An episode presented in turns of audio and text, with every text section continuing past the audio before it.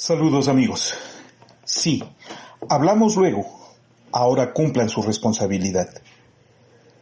La crisis que vive el Ecuador estos momentos por la epidemia del coronavirus nos pone a pensar seriamente en cómo se está manejando el Estado, cuál es el proceso que se debe llevar adelante.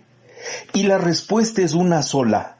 En este instante hay que privilegiar la atención al público, desde lo público. La salud es prioritaria, la atención a la emergencia es vital.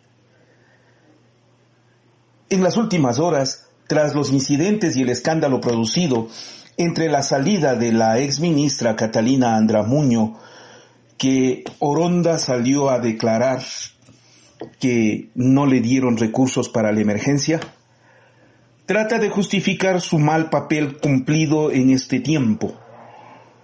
La verdad, la ministra debió haberse ido hace rato. Y si no se fue es porque era del consentimiento del presidente de la República. Si es que tenía alguna queja, ella tenía que haberlo dicho ese momento, no cuando la crisis está latente. Si alguna acusación tenía, debía haberla manifestado y no mentir ante la opinión pública en cadena de televisión y luego salir a reconvenirle al Ecuador. Mal hace la ministra saliente. Mal hacen las autoridades como el ministro de Finanzas, escamoteando, escatimando los recursos Sé que tiene que administrarlos, pero en este momento entiendan que la prioridad es esa, no el pago de la deuda externa. Y la palabra del ministro Martínez queda comprometida porque anunció que en pocas horas iba a dar a conocer los procesos de desembolso para la emergencia. Y hasta este momento no lo hace. Pero admitamos que este es un tema que debemos discutirlo luego. De acuerdo. Por ahora, sin dejar de señalar esas responsabilidades, es obligatorio que cumplan con el país, atiendan la emergencia, doten de los recursos, sean gobierno, que entiende que hay un pueblo que atender.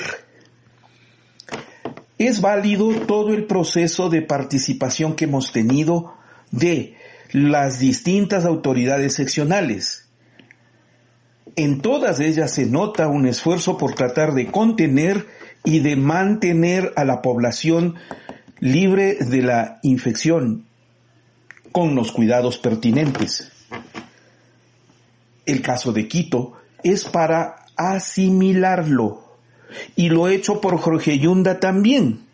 Por eso es que no es válido el papel cumplido por la ministra María Paula Romo, que trata de disputar ese espacio dando órdenes a diestra y siniestra como si fuera la ministra de Salud, que no lo es, y que en el fondo denotan una especie de celo indebido frente a la efectividad del alcalde.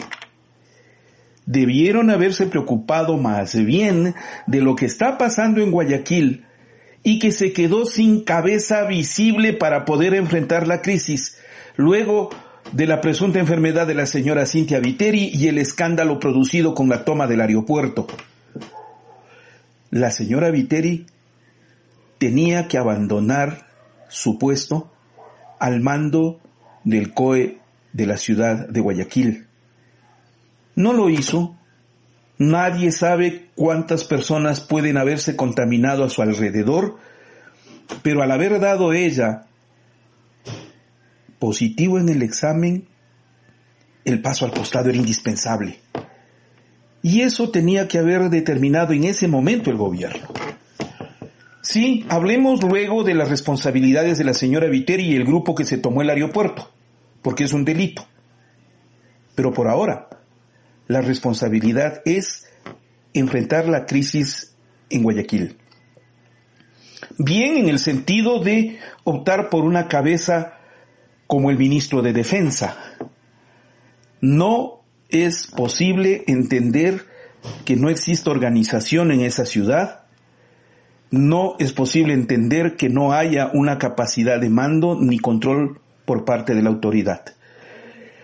Siendo necesario una medida exigente que en este momento obligue a la ciudadanía a guardar casa, también hay que entender la situación guayaquileña, la situación de una mayoría de ciudadanos que viven al día y que tienen que recibir una asistencia inmediata. Entonces, asuman las responsabilidades del gobierno, pero sin represión. Con eso no van a lograr nada con sacar a los militares a la calle, con poner a los policías a exigir a la gente que vuelva a sus casas, no se va a lograr nada. Sí con medidas sociales, sí con una asistencia inmediata a la gente para que resguarde casa mientras recibe apoyo de su gobierno para poder enfrentar el día a día. Esa es la solución y es urgente.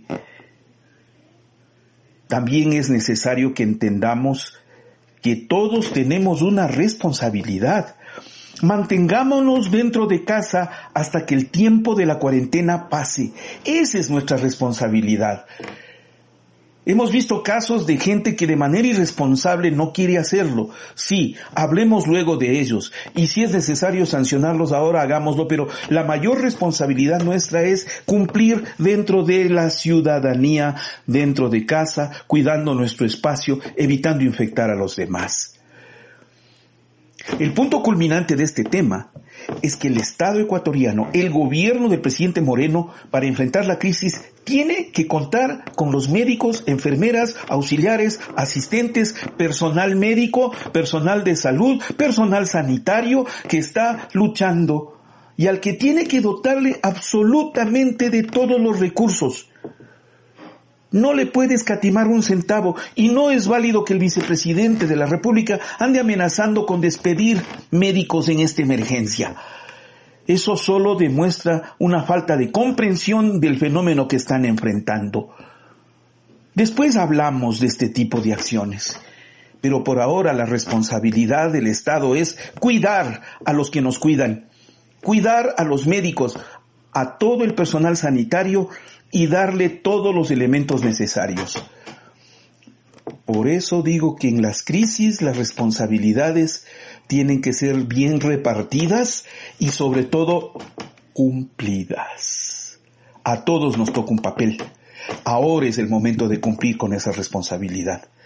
No más infectados, con una actitud ciudadana positiva, con una posición solidaria y con una acción efectiva del gobierno que repito, tiene que entender en este momento que lo público es vital por encima de todo para toda una nación.